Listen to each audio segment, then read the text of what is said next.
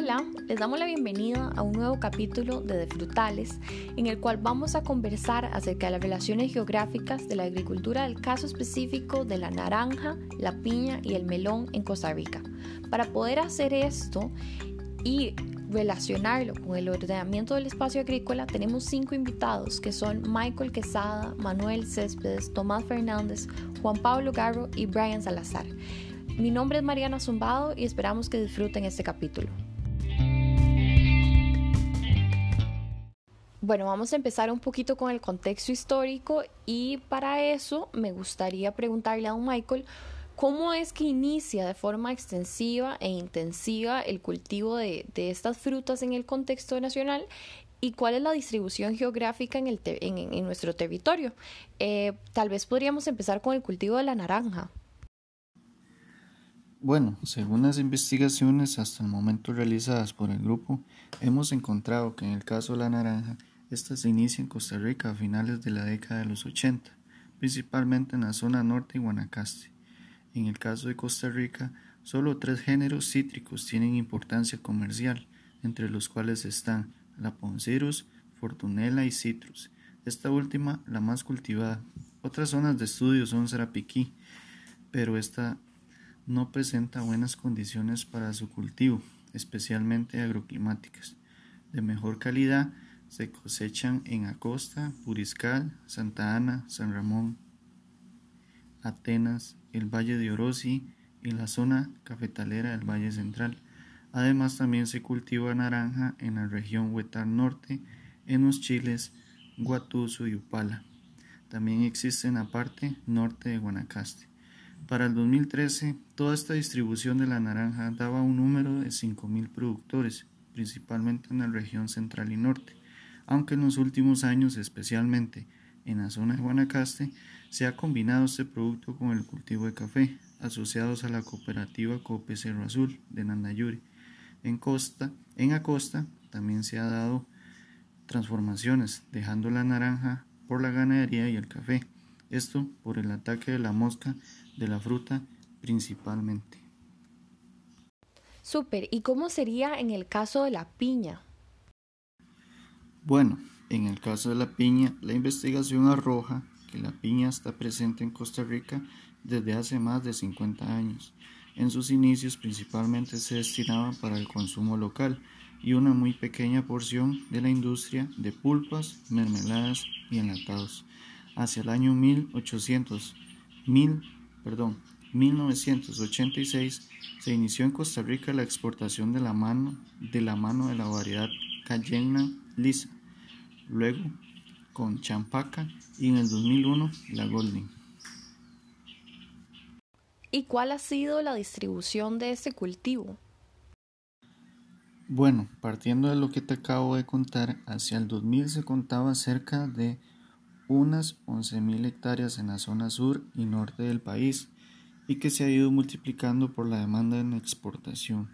En la actualidad, el patrón se mantiene con la diferencia de que ahora hay 57.327 hectáreas. Esto según investigaciones en torno al cambio de uso de paisajes productivos a partir de imágenes satelitales por el laboratorio PRIES del Senat. Esto último que te acaba de contar dista mucho de lo que reporta el CANAPEP, que reporta cerca de 44.500 hectáreas. ¿Y cómo describiría usted la situación del melón en el contexto costarricense?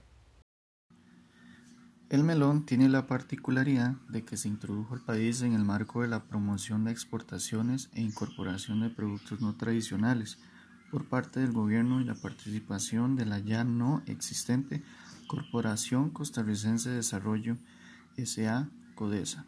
Esto por motivo de la caída de la producción de granos básicos y de ganado. El gobierno y esta empresa le daban el poder de producción a pequeños y medianos productores, organizados bajo la empresa DAISA, trayendo consigo, según nuestras investigaciones, las primeras exportaciones en los años 1979 y 1980. Luego, todo esto presenta una debilitación y posterior fracaso en 1986. Luego, particularmente, es retomado por la empresa del Monte. ¿Cuál diría usted que es la distribución de este cultivo en Costa Rica? Para hablar del melón, en su distribución, el melón requiere condiciones agroclimáticas particulares para su producción, ya que requiere una temperatura regulada, calor durante el día y frío en la noche, cantidad regulada de agua, por lo que se debe de tener un sistema de riego al goteo. Existen tres zonas principales de producción de melón, que son la región Chorotega, de la mano de la variedad Honeydew, Nicoya, Nandarulli, Carrillo y Liberia, algunos de esos lugares particulares en esta región. Está la región del Pacífico Central, también de la mano de la variedad Honeydew. Entre los lugares principales, Barranca, Chomes particularmente, Orotina y Jicaral, y el Valle del Tempisque de la mano de la variedad del Cantalope en Liberia, Filadelfia y Santa Cruz particularmente. Bueno, don Michael, muchísimas gracias por aclararnos un poco de cómo ha sido la historia y la distribución de esos tres cultivos. Y ahora vamos a continuar con el invitado Manuel y mi primera pregunta sería, ¿cómo es el comportamiento de la fruticultura para la economía nacional, sus mercados e industrializaciones? La fruticultura actualmente tiene un peso relevante en el ámbito económico nacional. Históricamente, el aumento de este sector se debió al cambio productivo, ya que pasamos de producir y exportar en mayor grado de granos básicos a un sector agropecuario no tradicional, lo cual estuvo vinculado a la adopción gubernamental del modelo neoliberal que fue establecido por el Banco Mundial y el Fondo Monetario Internacional para la década de 1980. Datos específicos muestran cómo el país pasó de exportar un 34.2% de granos básicos en 1995 a un 14% en 2001 apuntando esto la necesidad del mercado global por productos no tradicionales, estando la fruticultura entre la demanda comercial. Ahora bien, las exportaciones agrícolas para el periodo de 2018 aportó un 25.8% de las exportaciones totales del país y representó un 59% de las exportaciones de cobertura agropecuaria, con un crecimiento del 1.8% con respecto al 2017. Por otra parte, se debe entender que su comportamiento involucra tanto el mercado local como internacional en lo correspondiente al ámbito económico, ya que contribuye tanto en el mercado como en la industria desde ambos flancos. Por tanto, su comportamiento se evidencia a través de la dinámica comercial y a la cantidad de Producto Interno Bruto que genera anualmente para el país, además entendiendo que esto está asociado a la cantidad de espacio ocupado por este sector en el territorio costarricense. Hay que entender que a nivel local este sector es generador de empleo en las áreas rurales. Sin embargo, se tiene el problema de bajos salarios, trabajadores sin seguro social, igualmente trabajadores extranjeros en condiciones migratorias irregulares que no acceden a las condiciones laborales básicas, entre otras problemáticas que surgen. Y don Manuel, en el caso de la naranja, la piña y el melón, ¿cuál es el aporte que le dan a la economía nacional? Bueno, como ya mencionó don Michael, la fruticultura a través de los años ha aportado gran cantidad de divisas a la economía nacional. En el caso específico de la naranja, la piña y el melón tenemos los siguientes datos. La naranja en valor agregado en el mercado nacional e internacional generó en 2006 un total de 4.316 millones de colones. Para 2007 tuvo una caída y sumó 3.522 millones. Ya para 2008 tuvo una leve recuperación con 4.129 millones de colones. Para el caso de la piña es el producto que genera mayor cantidad de divisas, logrando obtener un incremento no sostenido. Para 2015 generó una entrada de 219.734 millones de colones.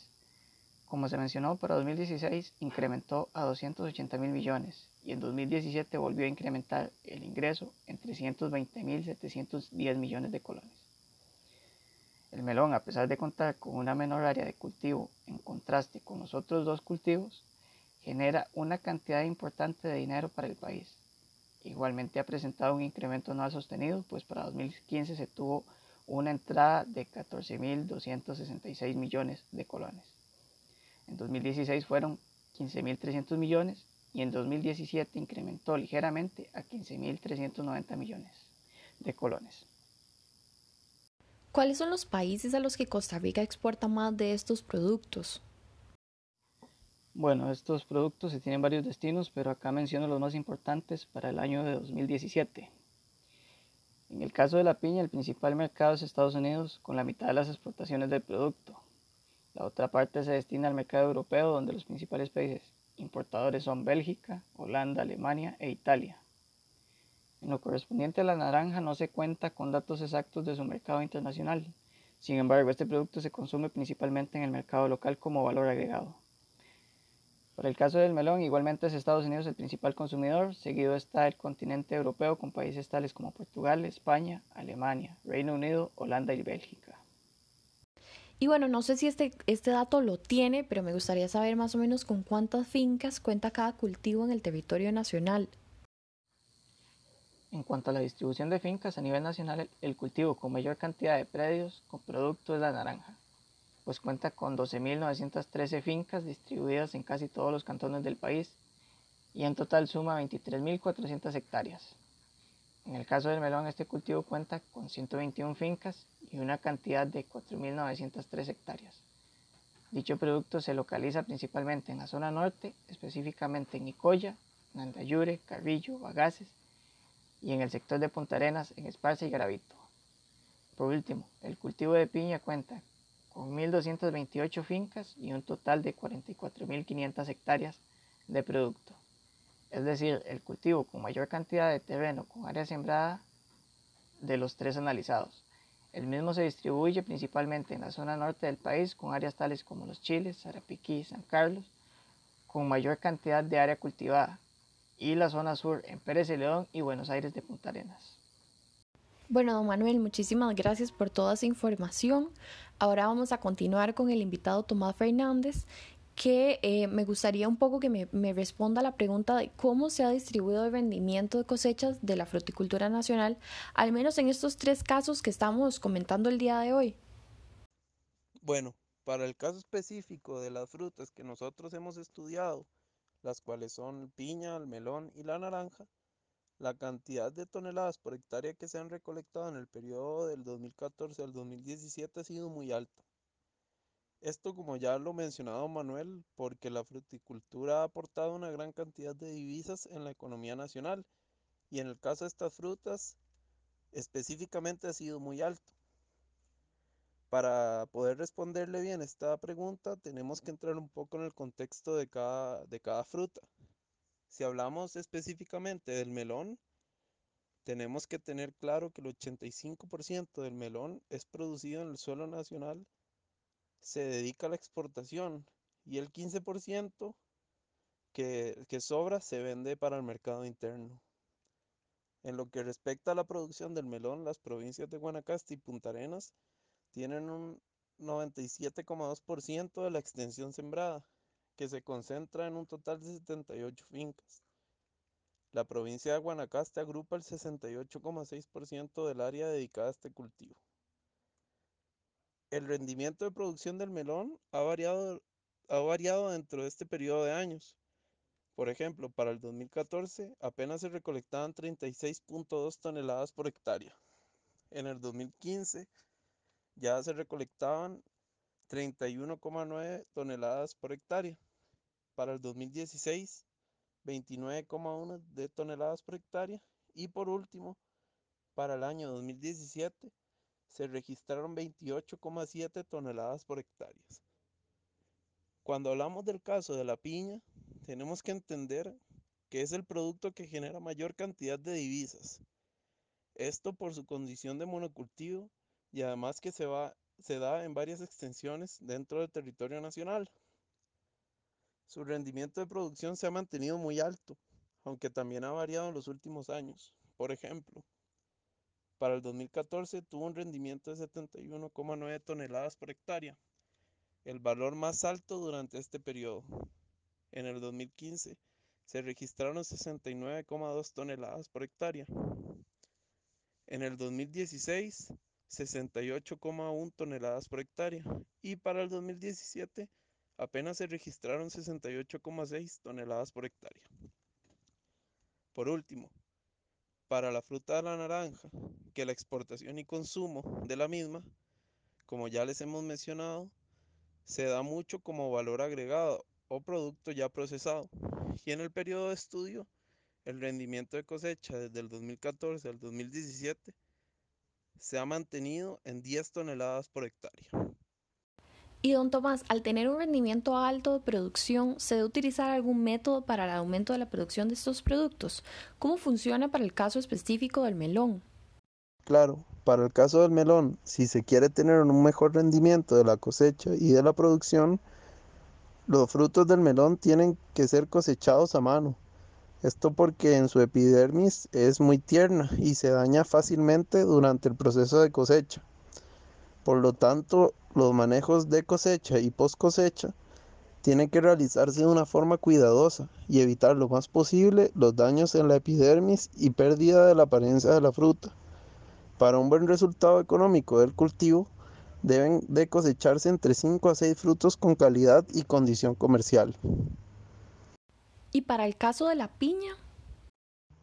En este caso de la piña, debemos tener en cuenta que Muchos de los procesos de cosecha van a depender del destino de, la, piña. Si es para exportación, se tiene que cosechar cuando la fruta está en las primeras etapas de maduración, aún estando verde. En cambio, si es para el mercado nacional, la fruta se cosecha recién madura, pero no en estado avanzado de madurez. La cosecha debe ser manual, la fruta de, cayena se hace girar para desprenderla del pedúnculo la de Montelirio o criolla debe ser cortada en el pedúnculo con un cuchillo, con mucho cuidado de no golpear o herir la fruta. Y para ser transportada, los frutos se colocan acostados sobre una cama de hojas de acerrín y en capas alternas con capas de las coronas, las cuales disminuyen el daño. Bueno, don Tomás, muchísimas gracias, pero por último me gustaría preguntarle cómo funciona para el caso de la naranja. Este sí es muy interesante porque para la naranja se tiene que especificar si la cosecha es para el producto como tal o para el producto procesado. Para la cosecha de la naranja como tal debe, se debe realizar con sumo cuidado para evitar golpes, heridas y otros daños que afecten la calidad y su conservación. No se debe subir directamente a los árboles ni coger las frutas con ganchos, para ello hay que disponer de alguna escalera. Se recomienda cortar la fruta a mano y preferiblemente cuando las frutas están, eh, las frutas están secas del rocío o del agua de lluvia. Para la extracción para jugo o para el producto procesado se debe realizar cuando el fruto está maduro, ya que inmaduro es más difícil extraer el, jugo. Y cuando se trata de frutos para exportación e industrialización, el punto ideal de la cosecha puede determinarse a través del análisis del jugo, ya que va a indicar cuáles son los sólidos solubles totales y los ácidos totales, si se tiene en consideración todo el proceso de maduración. Bueno, don Tomás, muchísimas gracias. Ahora vamos a continuar con el invitado Juan Pablo Garro, y eh, para, para, esto eh, me gustaría un poco hablar de estos cambios que ha sufrido el, cultivo de la piña en los que la mecanización ha sido considerable, sin embargo la mano de obra continúa siendo de suma importancia en muchos y en muchos procesos insustituible. Entonces, a partir de eso, ¿qué tanta mano de obra se asocia a las diferentes etapas de producción en el cultivo de la piña? Efectivamente, el cultivo de piña se ha intensificado en cuanto a la mecanización de los últimos años. No obstante, las diferentes etapas de la producción de piña siguen requiriendo de mano de obra constante. Por ejemplo, en la etapa de preparación de terreno se requiere trabajadores especializados en manejo de maquinaria pesadas, principalmente operadores de tractores, cargadores, vagonetas, bajops, eh, maquinarias niveladoras, manejo de maquinaria agrícola, excavadoras. Eh, también en la etapa operativa es importante mencionar que es en esta etapa donde se requiere la mayor cantidad de mano de obra porque hay eh, que realizar labores de limpieza, labranza, siembra, mantenimiento, control de plagas, enfermedades, fertilización, selección de hijos, corta, cosecha y recolección. Y finalmente la etapa post cosecha, el trabajo está vinculado al empaque, la recepción, selección de la fruta, fumigación, encerado, el pesado y la estiva. Es importante mencionar que la manera de contratar mano de obra en estas empresas generalmente se basa en la práctica de su contratación asociado al método del destajo, eh, desplazando de esta manera las responsabilidades obrero-patronales, generando que se explote la mano de obra en condiciones migratorias irregulares, principalmente en Nicaragua. Entonces, a partir de esta información que usted menciona, ¿se sabe cuántos empleos genera el cultivo de piña en Costa Rica de manera legal? Sí, claro, la Cámara Nacional de Productores y Exportadores de Piña estima que para el año 2019 la industria piñera generó en Costa Rica unos 32 mil empleos directos.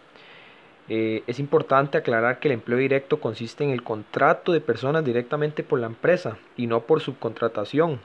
Esto con el fin de medir productividad en ciertas actividades. Además, este tipo de contratos, eh, la compañía debe asegurarse que el empleado cumpla con todas las disposiciones básicas, como por ejemplo el seguro ante, ante la Caja Costarricense de Seguro Social y un salario mínimo. Y don Juan Pablo, con respecto al cultivo del melón, ¿cuál es la cantidad de mano de obra asociada en Costa Rica? En realidad no hay un dato reciente en cuanto a esta información. Sin embargo, Jorge Monge en su artículo Producción y exportación de melón en Costa Rica, publicado en el volumen 27 de la revista tecnológica En Marcha, menciona que Costa Rica para el año 2014 generó un estimado de 6.200 empleos directos. Esta información él la calculó tomando como base que cada hectárea del cultivo necesitaba 1.5 personas y esto lo multiplicó por el número de hectáreas que habían para ese año a nivel nacional. Entonces, a partir de esta información y de este cálculo, y tomando en cuenta que Costa Rica en el año 2019 tenía 4.107 hectáreas, eh, se puede aplicar esta misma fórmula y dando como resultado una estimación que para ese año el cultivo de melón generó aproximadamente 6.061 empleos directos. Bueno, Juan Pablo, finalmente, con el cultivo de la naranja, ¿existe algún dato o manera de estimar la cantidad de empleos directos? Lamentablemente no existe un dato reciente en relación a cuántos empleos directos genera este cultivo. Sin embargo, para el año anterior la Cámara Nacional de Productores y Exportadores de Piña mencionaba que el país necesitaba alrededor de 3.200 personas para la recolección de naranja. Eh, es importante también recordar que al igual que los dos cultivos anteriores, esta actividad se nutre principalmente de mano de obra nicaragüense, la cual migra anualmente a suelo costarricense en diversos patrones de estacionalidad y localización. Bueno, don Juan Pablo, muchísimas gracias por la información. Ahora vamos a continuar con nuestro último invitado, que es Brian Salazar. Y me gustaría preguntarle, ¿los cultivos, estos tres cultivos de los que estamos hablando el día de hoy, presentan alguna problemática social o ambiental en Costa Rica? Sí, claro, sin duda los tres cultivos tienen su impacto social y ambiental. Sin embargo, hoy en día el cultivo más polémico sería el cultivo de la piña, debido a las problemáticas que arrastra. ¿Podría entonces explicarnos por qué el cultivo de la piña es considerado como el más problemático de los tres? Bueno, sí, la problemática social y ambiental del cultivo de la piña en Costa Rica no es algo nuevo, ya que desde hace más de unos 20 años se aplican grandes cantidades de agroquímicos en las plantaciones de la piña, y todo esto sin mayor control por parte del MAC. Esto se ha traducido en problemáticas sociales y de salud, por ejemplo, para las comunidades cercanas a las piñeras. Además, estos impactos negativos se han visto incrementados en la última década, ya que para el año 2011 Costa Rica se convirtió en el, país, digamos, el mayor productor de piña a nivel mundial y esto provocó también un mayor uso de agroquímicos en las plantaciones. Incluso se utilizan agroquímicos prohibidos en otras partes del mundo. Y como es evidente, al ser, digamos, el mayor productor de piña en el mundo, se amplían las zonas de, de, plantación, claramente, ¿verdad? Por eso se hizo evidente también un cambio en el uso del suelo y también tuvo la consecuencia de la ampliación de la, de la frontera agrícola y esto trae consigo también innumerables problemas ambientales relacionados con la contaminación, la degradación de los suelos y también se ven afectados, por ejemplo, los acuíferos que están cercanos a las poblaciones, debido a que existen agroquímicos que son altamente contaminantes y también contienen los mismos una gran capacidad de infiltración en los suelos. Además, estos, estos se asocian a la contaminación del agua potable de las comunidades cercanas que poco a poco se han convertido en, aguas prácticamente tóxicas para, para, estos pobladores, ¿verdad? Y no solo para los pobladores, sino también para, para el ganado. También otra de las problemáticas que, tiene el cultivo de la piña se ve en cuanto al, aspecto laboral, ya que este, debido a, que los trabajadores de las piñeras se quejan de, situaciones que, que, son claramente graves, ¿verdad?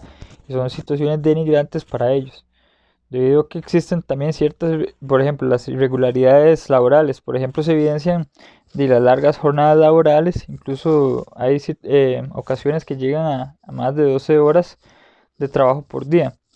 Además, los trabajadores en muchas piñeras eh, no, no, cuentan con los insumos necesarios de seguridad. Incluso riegan los agroquímicos sin, sin ninguna protección.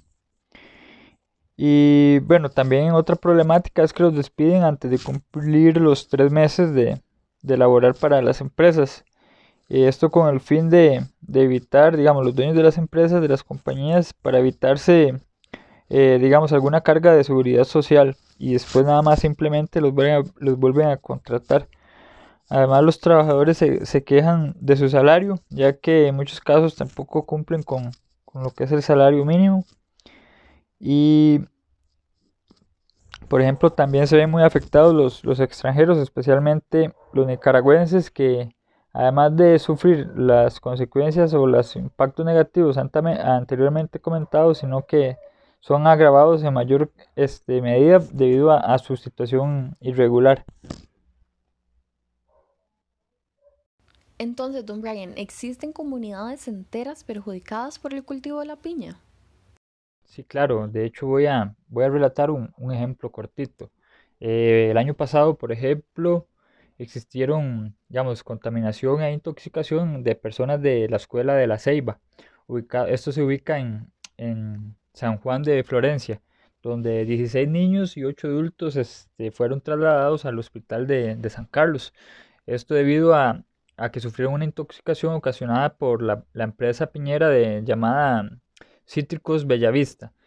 Y bien, también es, digamos, es solo un ejemplo de, de, las muchas comunidades que se ven afectadas por el cultivo de la piña y por el mal uso de, de los agroquímicos que ellos utilizan, ¿verdad? Ya que muchos de ellos se van, se van hacia los acuíferos y hacia las quebradas cercanas, ¿verdad? Entonces se vuelve un problema grave ya que de las comunidades se ven, se ven afectadas. De hecho, ya existen comunidades que de sus sus mantos acuíferos se han visto afectados y de hecho la única forma para que ellos puedan eh, utilizar agua potable es por medio de, de cisternas. Y don Brian, ¿qué hay de los otros dos cultivos, del melón y la naranja? ¿Son igual de problemáticos como la piña? Bueno, sí, como ya lo mencioné, estos dos cultivos también tienen sus impactos negativos, ¿verdad? Especialmente el cultivo del melón ya que se considera como un cultivo delicado y entonces los productores utilizan mayor cantidad de, bueno, bastante cantidad de agroquímicos para mantener, digamos, la salud de los mismos. Y el, el agroquímico más utilizado es el bromuro de, metilo, que, bueno, la problemática con él es que el 50, entre el 50 y el 95% del, del bromuro de metilo aplicado en el suelo pasa a la atmósfera y es descompuesto por la radiación solar. Entonces, al, ser descompuesto con la radiación solar, libera una sustancia química del bromuro que destruye la, capa de ozono. Entonces, por eso fue prohibido el, uso de este tipo de agroquímico. Eh, además, actualmente, por ejemplo, para el caso de melón, eh, hoy en día se está o cultivando en, en invernaderos donde los mismos, este, los pobladores también se quejan de, de las problemáticas de contaminación producto de la gran cantidad de plásticos que, que se utilizan. En el caso de la naranja también es eh, evidente el, el uso de, de, químicos para mantener, digamos, las cosechas. Entonces, este, básicamente de los tres, en los tres cultivos tienen un, una similaridad que es la gran cantidad de, de agroquímicos que, que utilizan. Bueno, y por último, me gustaría preguntarle cuál es el mayor desafío que presentan los cultivos de la piña, melón y naranja para el futuro. Sin duda, los cultivos en general en Costa Rica necesitan mejorar su, su metodología, ¿verdad? Porque básicamente degradan, muchos de ellos degradan los, los suelos, hay poca capacitación, etc. En cuanto a los cultivos de la piña, el melón y naranja, por ejemplo, el MAG necesita o requiere mejorar esas metodologías, ¿verdad? Siendo más estrictos con las regulaciones, eh, también asegurar la calidad de los suelos destinados a, ese tipo de agricultura, ¿verdad?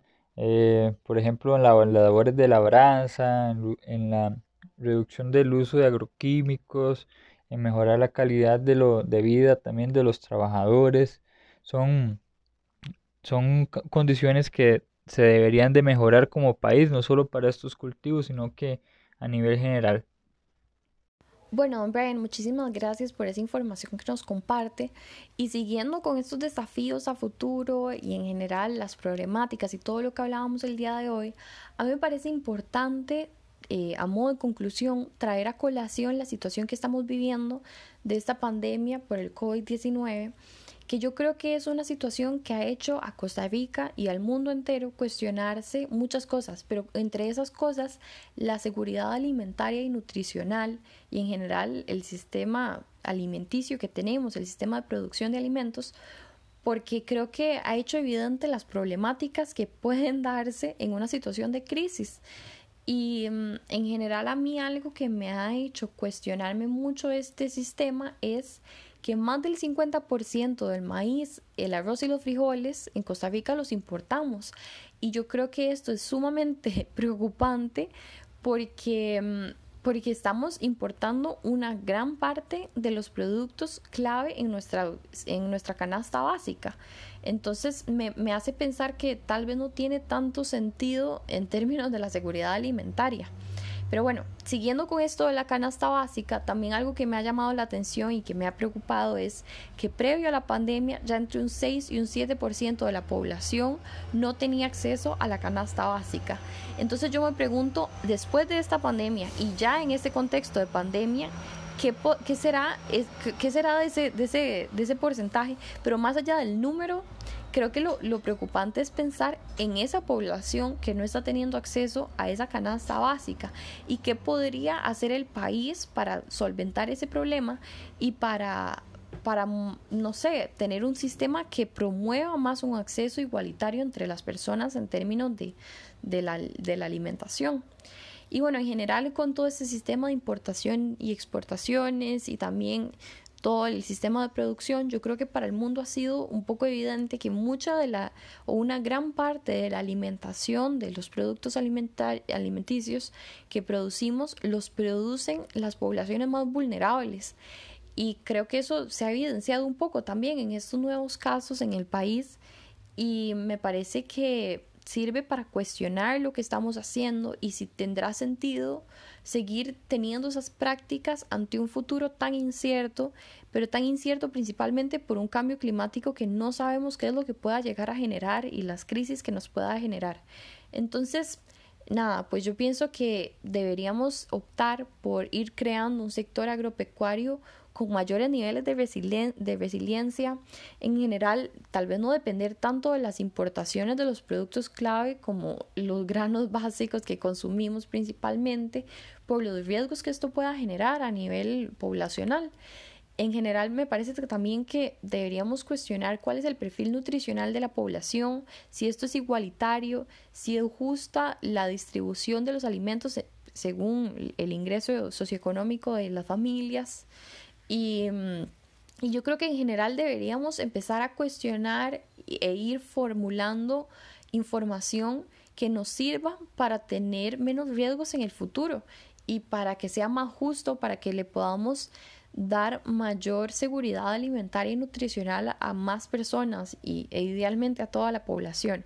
Pero bueno, para no seguir extendiendo este capítulo, les agradezco muchísimo a los invitados que tuvimos hoy, a todas las personas que nos están escuchando y espero que nos acompañen en los próximos capítulos. Hasta luego.